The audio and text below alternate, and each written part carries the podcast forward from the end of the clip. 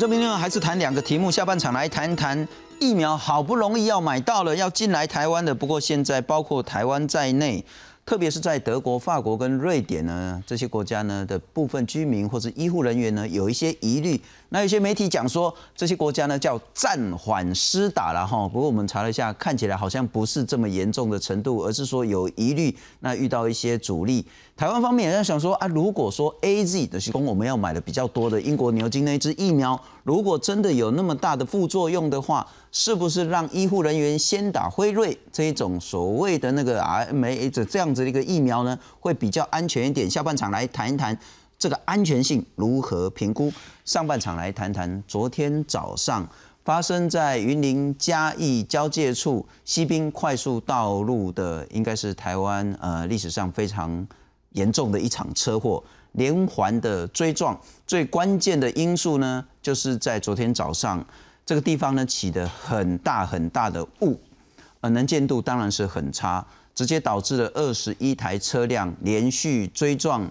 两个人不幸去世，八个人受伤的这样子一个事情。那在今天呢，交通部呢也立即说呢，在西滨呢要增设十六处的浓雾侦测器，而除了西滨之外呢，东西向的快速道路呢也要考虑要增设更多的浓雾侦测器。上半场我们来谈一谈昨天这一场重大的交通事故所凸显出来，当我们在开车，特别是在快速道路或者是高速公路。遇到浓雾、遇到事故的时候，要如何自救？而发生事故之后，又如何能够抢救，避免最最最要命的二次、三次追撞？介绍两位特别来宾，首先欢迎是台北市万华分局的交通警员石明景，你先大哥。各位观众朋友，大家好。胡雄，刚起来再来欢迎是小老婆汽机车网站的总编辑何博义，博义大哥你好。大家好。呃，先来看看昨天这个交通事故呢，让大家去想说啊，这个路段开不一点浓雾侦测器，然后可是看起来整个西滨好像只有一个地方，刚才都是在北沙墩苗栗通宵那个地方有浓雾侦测器，除此之外呢，整个西滨快速道路都没有浓雾侦测器。现在交通部说呢，因为这一场重大事故要比照。国道、高速公路要增设十六个地方浓雾增设器。大车小车撞成一团，还有些肇事车辆甚至已经扭曲变形，成了一团废铁，让人触目心惊。二十一号周日，西滨快速公路爆发严重的连环车祸，酿成二死八伤，疑似浓雾加上霾害惹的祸。不过，云林县警方初步调查后，会酿成如此重大车祸，起因第一波追撞的车辆明知当时视线不佳，却没有将车辆移开车道并示警，加上后车也没有保持安全距离，才会造成连续追撞。警方目前已查扣七辆可能涉及肇责，恐面临过失致死刑责。我们现在正在收集每一部肇事车辆的行车记录器，肇事责任还在厘清中。行车记录器拍下当天车祸现场，发现肇事的路段一片雾茫茫，几乎伸手不见五指，却没有任何的警示。而整条台六十一线全线三百零八公里，却只有一支浓雾侦测器，而且远在苗栗段的白沙屯。我们在这一两个月月内会跟气象局这边会来决下定了，几公里是比较会有浓雾发生，那在哪几个点设比较恰当？公路总局强调，因为西滨市局部通车，当时只有苗栗路段雾气较浓，才会只在当地设置一支浓雾侦测器。说短期内会争取预算，并与气象局合作规划新增设施。不过气象专家认为，浓雾侦测不易，不如架设 CCTV，即时影像监测浓雾来的更有效。雾呢，其实要预测真的是非常的困难，然后通常都是搭配的监测，例如说有行车记录器、有及时监视监控器的这个景线影像哦，才可以看得清楚。而交通部长林佳龙召开道安改善会议，敲定七大措施，其中针对浓雾侦测器加设的部分，西滨全线将比照国道规模，预计设置十六处浓雾侦测器。将在一个月内先行完成云林四湖路段及嘉义东石路段两处完成架设，八个月内会完成彰化到台南路段六处，并在一年内完成全线十六处。记者黄六、张国良、王威雄，台北云林综合报道。不过，明杰大哥，你怎么看昨天那场事故？但不外乎就是两个重要原因，一个是雾，那雾就会牵涉到说，如果我们在那个地方有浓雾侦测器，可以提前告知用路人，我说哦哇，家人大蒙大概吼，伸手不见五指，拜托的，你都唔通开迄个五十、六十、七十，你上好开二十、十以下啦吼，这个速度。所以是因为雾浓雾侦测器没有设设置，还是是因为行车距离以及当发生第一波事故之后的那个处置不当，导致第二波、第三波追撞？我觉得在昨天发生这个事故，其实最主要跟浓雾本身其实没有太大的关系啦。就是你有没有雾，你的视线的距离是多少，谁最清楚？不是侦测器最清楚，其实是驾驶本人最清楚。有的人他也许同样的雾，他可以看到八十公尺，有的人只能看到六十公尺，有的人可能都看不到。所以你在驾驶的时候，你赶紧开车，你赶紧在怎样赶紧头前视线不好嘛？啊，你那视线不好的时阵，你是不是爱？降低速度，你是不是在拉长行车的距离？其实这是一个你你自己要做的决定呐。好，并不是说你有一个侦测器，它可以协助你做这些决定。那既然你会做出错误的决定，就是比如说你没有保持安全距离，或者是你发生了碰撞之后没有及时处理，它表示什么？表示我们驾驶所受到的一个道路安全的教育是不够的。那我们知道说，你一个人从看到前面有事情，一直到你的头脑眼眼睛传到头脑，头脑传到你的手脚做反应。其实要一点六到一点七秒，那我们就算两秒钟好了。那你时速六十公里，大概刹车距离要二十七公尺。嗯哼，二十七公尺就是两部游览车加一部自小客车，差不多这样的距离。所以你看，如果到高速公路八十以上的速度，你想摩托爱刹闸过公丘，嗯哼，好，这都打动画再打一条哦。而且你这个刹车距离是正常的刹车，我们的安全距离正常叫做反应时间跟刹车距离嘛，就是我反应完刹车，它还会再走一小段。是。但是前车它本来照理讲，你看到前车刹车，它也会走一小段，对不对？可是如果前车是发生事故，它就不会再走一小段了，因为它已经撞到东西了，它是瞬间停的，所以你会连后来的这一个缓冲的距离都没有。所以当你前方发生事故的时候，你跟它碰撞的几率会比一般你的安全距离还要再更短一点。所以。我们讲追撞啊，或者是像这种二次事故，你前方忽然发生一件事情，因为它已经没有让你有任何缓冲的时间了，所以它的肇事的几率会比你平常的驾驶还要来得更严重。不过你如果说一个、两个或是三台、四台车撞在一起，也许就是这些人的那个用路观念不是那么的好。可是二十一台连续撞在一起，恐怕就是一个结构性的问题。对，这个就是结构性的观念不好。其实像里面，比如说它有七步八步，那你只要想中间有一步。或两步，它有保持安全距离，它没有撞到，它就不会那么严重。我们知道追撞事故，你为什么伤亡会这么严重？是因为夹心饼干，嗯，前后夹。我如果我第一部车我后面被撞，往前又移动了五公尺，可是我没有撞到前面的车，你人的伤害不会那么重。但是如果你一步接一步的撞，就会看到像我们昨天的这种惨剧。所以你保持安全距离，你跟前车保持安全距离，不见得说。我就是纯粹不要撞到它而已。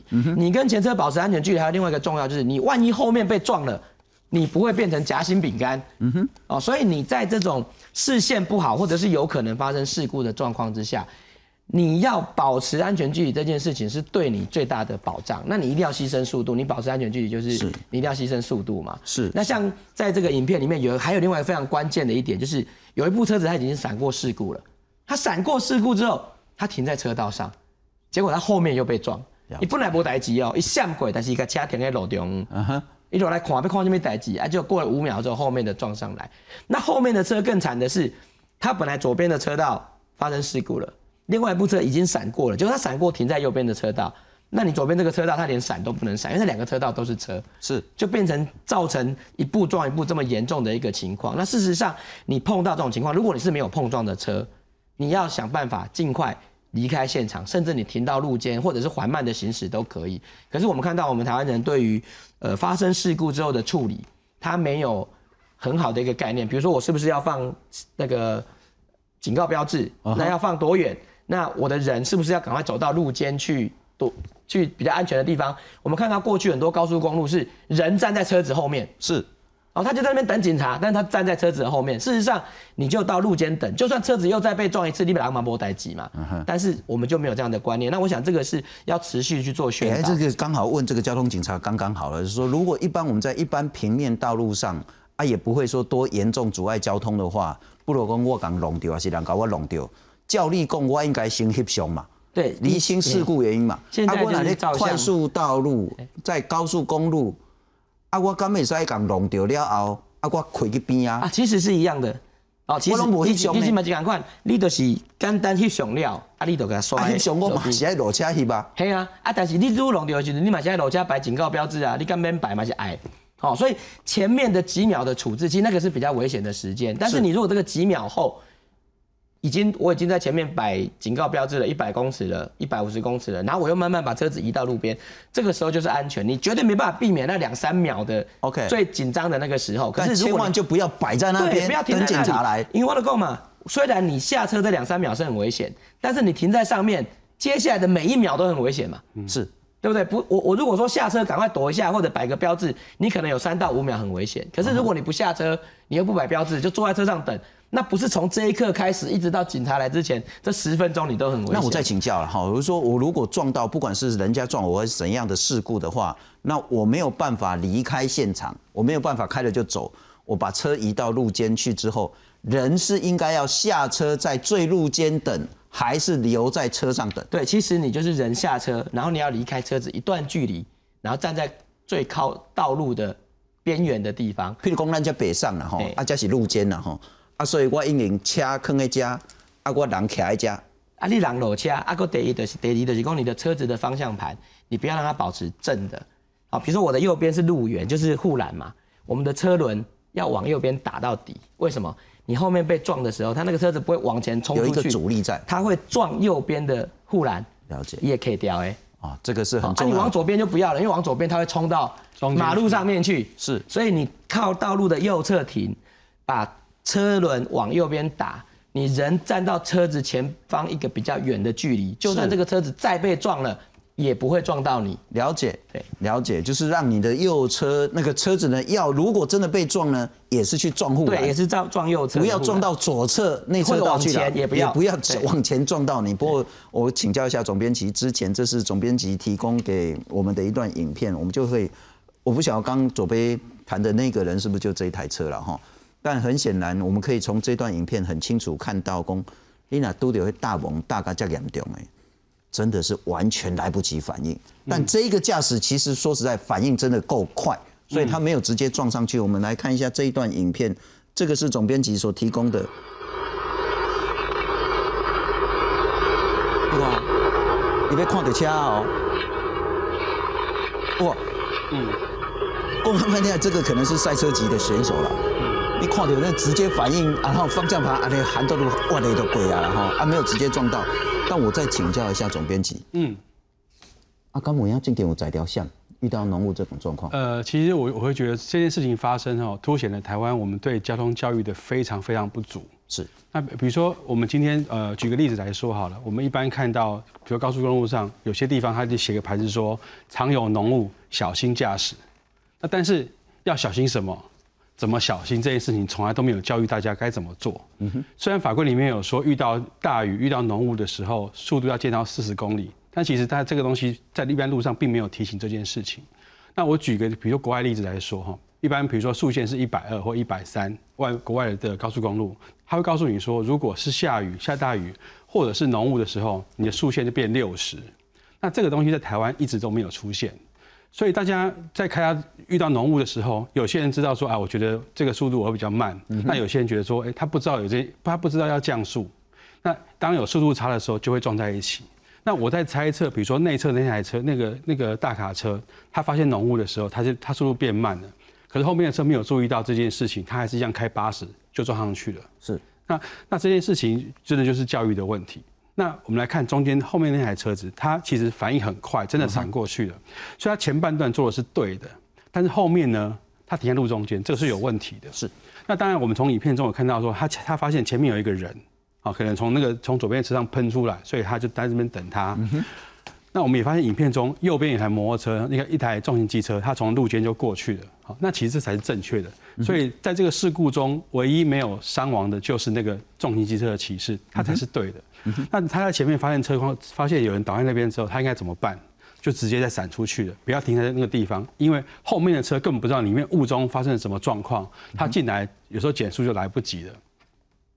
那另外一个我要讲的是说，其实大家都没有这种观念，说遇到雾要怎么办？第一个除了速度要降低之外，哈，另外一个是后雾灯这件事情，哈，如果你遇到不管是白天或晚上遇到起雾、下大雨，第一件要做的事情就是开大灯，因为大灯开来之后，前面会亮，后面会亮，是，所以车子会知道你的后面来的车会知道前面有有车在那边。那下一步呢，就是开后雾灯，因为后雾灯是专门为这个状况所所设计的嘛，所以前面的车就呃后面的车来就发现哎前面有灯，越来越接近，它就会减速。那这部分的教育其实真的非常重要，让大家知道说可以这样做。不过我们来看看另外一个问题了哈，其实这两天大家检讨是所谓的浓雾侦测器，那这是非常非常保命关键的东西。我们来看看。昨天这一场事故是发生在早上啊，套炸同林看到大蒙，下午也容易起雾，那特别是在山区的路段。那这个事情是发生在云嘉大桥往北的路段，大卡车、砂石车、连接车、小客车二十一台，弄个密密茂茂。气象局说，这可能是雾、低云还有尘螨、空污一起结合，所以能见度不佳。可是当地也没有气象测站。所以也不知道说事故的时候呢，能见度是多少？环保署说呢，彰化、云林、嘉义那个时候因为扩散条件不佳，所以呢，空污品质、空气品质呢是红害的。三坡最撞，第一坡撞了之后呢，第二坡再撞，第三坡后来再撞，那导致两个人不幸的过世，七辆车涉及二次车祸的肇事责任。不过这个部分可能大概会被料了，吼，我啊，我头前啊都大家拢怪头前啊，所以每一个人其实这个部分之后还要再厘清。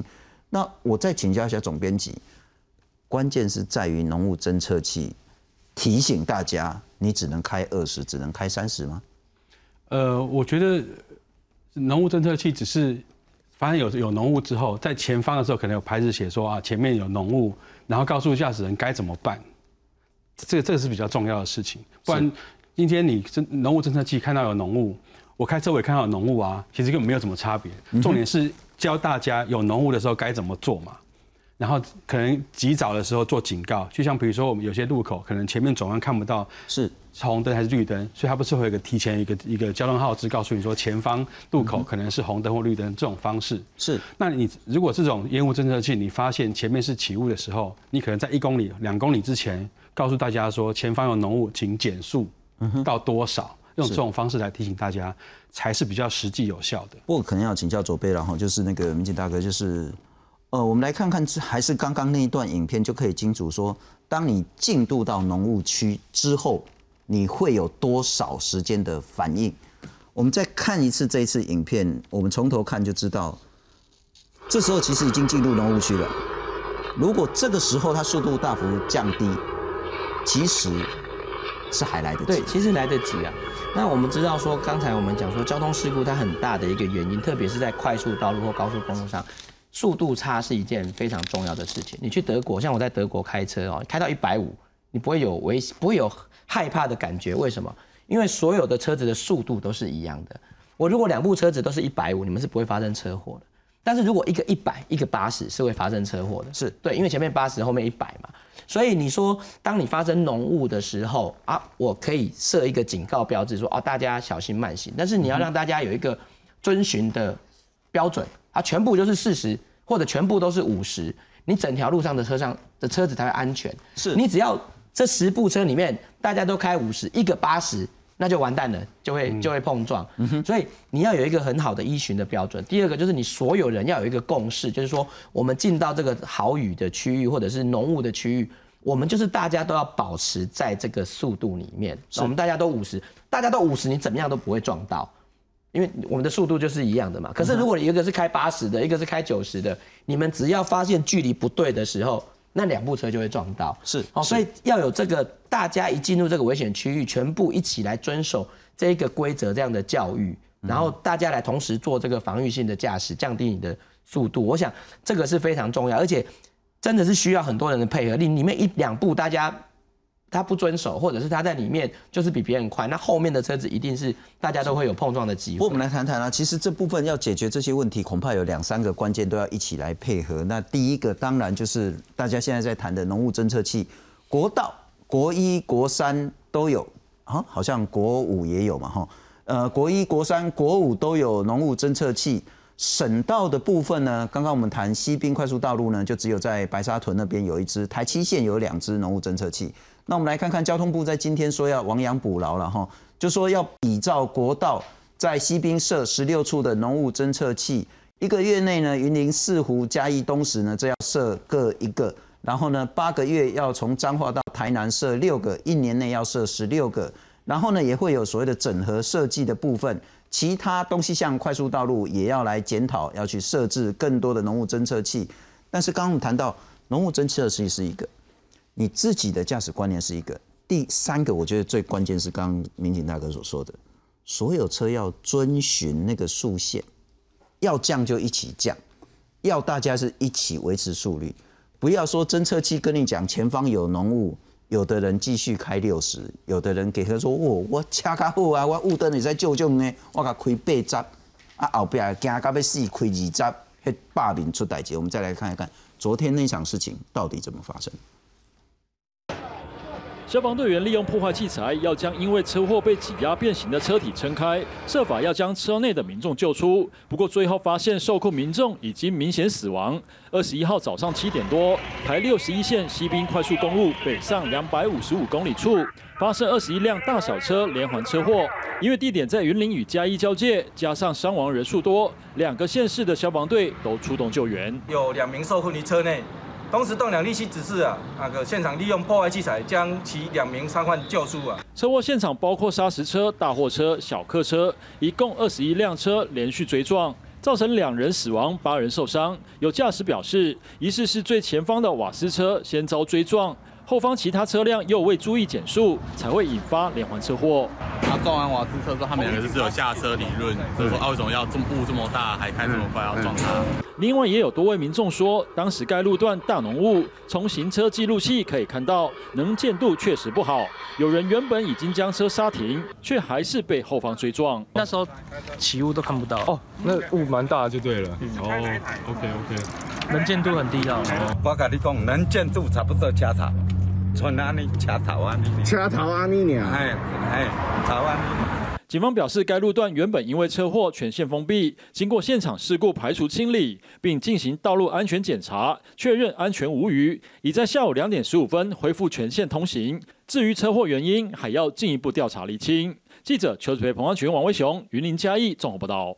不过总编辑，我还是请教你。然后其实那个包括那个高工局啊，或是公路总局，大概都知道说哪些路段是比较容易起雾的。所以其实大家都整理出来，国道一号内湖、林口、杨梅、三义、彰化等等的；三号呢就是七堵、树林、龙潭、关西、香山、南投；国道五号就是平林要去宜兰的那个地方；六号呢就是那个雾峰路段等等的。但我想问的是，啊雾啊不会听话啊，讲今日一定在加，啊马仔嘛在加，后日嘛在加。它可能会因为气候或是什么样的变化突然产生，所以我们要设更多更多的浓雾侦测器吗？其实我觉得比较好的方式就是用摄影机就可以了，因为其实在高速公路或者在很多快速道路上面都会有一些摄影机嘛。那其实你只要从摄影机发现说这边开始茫茫一片，一查就知道这边应该起雾。那起雾了之后，下一步就是做警告。那我们刚刚有聊到说，哎。比如说是那种黄灯黄灯在闪烁的时候，那所有用路人就知道说啊，这边这段开始我就减速到多少。是，那这部分其实就是应该要就是教育沟沟通，一直宣传这件事情啊。以后有这种灯号，比如说本来速线是七十或九十，灯号起来的时候就变四十，像大家就会遵循这这件事情了。而且这个也也比那个所谓什么电子看板啊什么什么简单方便多了。我考驾照是很久很久以前的事情，有说。什么样的东西？譬如说前方有浓雾，前方有事故，我就是必须依法降到多少公里以下吗？有一个法条是说，如果是呃浓雾大雨的时候，你车速可以降到四十以下，但是没有说一定要怎么样，可以降到四十。对。那也可以不降到四十，所以这部分就是教育的问题，大家宣导不够，以后就是说啊，这个状况只要发生了，我们就就降速嘛。嗯哼，所以大家才才会说哦，遵循说不会有速差，以后高中一百变到六十或是四十，这个数据先确定好。好，比如说一百的状况，我降到六十，那快速道路可能七十九十，我降到四十，这种方式就大家就知道该怎么做。是，不然考完试大家就忘记这个东西怎么处理了。那所以，然后路上又没有比较适合的一些这种警告的东西，告诉你说，你下一步，你除了小心之外，还要做什么事情？好，大家说小心，我觉得那个方向盘，韩德路也好栽，然后嘞，不知道做什么了。啊，所以用这种方式一，我觉得刚好这个事件开始就要不停的宣导这件事情，说以后有这种警告的话，比如说亮黄灯，我们速度就降到四十或六十这种方式。嗯哼，那这个就要请交通部或者公路总局就一再的宣导这件事情，是让大家记得这个方法。是，不过那那个民警大哥还请教你，所谓的交通道路安全，不外乎就是道路设计，不外乎就是警告、警示以及资讯的及时提供。不外乎就是用路人的正确的用路的方式跟观念，也不外乎就是法令的规定，所以该怎么做？我想第一个就是说，你这个浓雾的警示，当然你可以做了，只是你做完之后，你的配套是什么？就是我在哪里要设警示灯，设完警示灯之后，我要规定这个路段的速度大概是多少，然后我怎么样宣传给大家知道？要不然你看到一个黄色灯，看到黄色灯，我只知道有个灯在闪，我也不知道干嘛。那你要做一个全国性的疏导，我只要看到这个黄色警告灯，其实也不见得是浓雾，可能是大雨，大雨，可能是前面有事故，可能是前面有路况，是。那宣导大家，只要看到这个，假设你设了一个闪灯，大家看到这个闪灯，我们就全部就变六十，就是这样。你要有这个宣导。然后第二个是你在法令上面的规范，好，那你对这个针对这个有没有法则？那如果说你没有法则的话，因为现在其实你必要的时候可以做这种。闪避的措施，你可以降低车速没有关系，它是没有罚则。那现在反过来要想的是，你如果没有降的人怎么办？对，因为本来其实在快速道路、高速公路上，它罚的是这个最低速线嘛，你不能低于这个。可是你现在我为了闪避这个浓雾大雨的情况，我低于这个速线，那我们是不是有罚则？是很明显的这种危急状态的时候，你不降速，那是不是有罚则？那这个在修法的时候可以去考虑。也就是说，我如果很明显的我广播了。然后我亮了警示灯了，而且很明显的就是大雨大雾，你还要给我开一百，那是不是有法者？或者是肇事人，是不是你的责任要去追究？那这个在法律上面是可以去在呃研究，或者是有立法的空间在这里。很显然，现在我们的法没有定的。对，目前是是没有。不过我们再谈谈那个所谓的肇事责任的问题，真的是说前面因为事故，那我后面没有保持安全车距撞上去。那我是后面车的责任，再来后面再撞过来啊，也许它是车损或者是人有损害的话，是因为我没有移开这个车道，所以前面还要再赔后面。呃，其实基本上你前面这个肇事责任，除非你有很明显的故意的行为，要不然基本上是后面这个人要赔前面的人，就是后面的责任是大于前面的。因为我们举一个最简单的例子，就是你天上掉下一个石头，我没有撞到石头，我停住了。后面撞到我，那你会跟石头追究，还是跟后面的人追究？当然是跟后面的人追究，因为我前面没有发生事情嘛。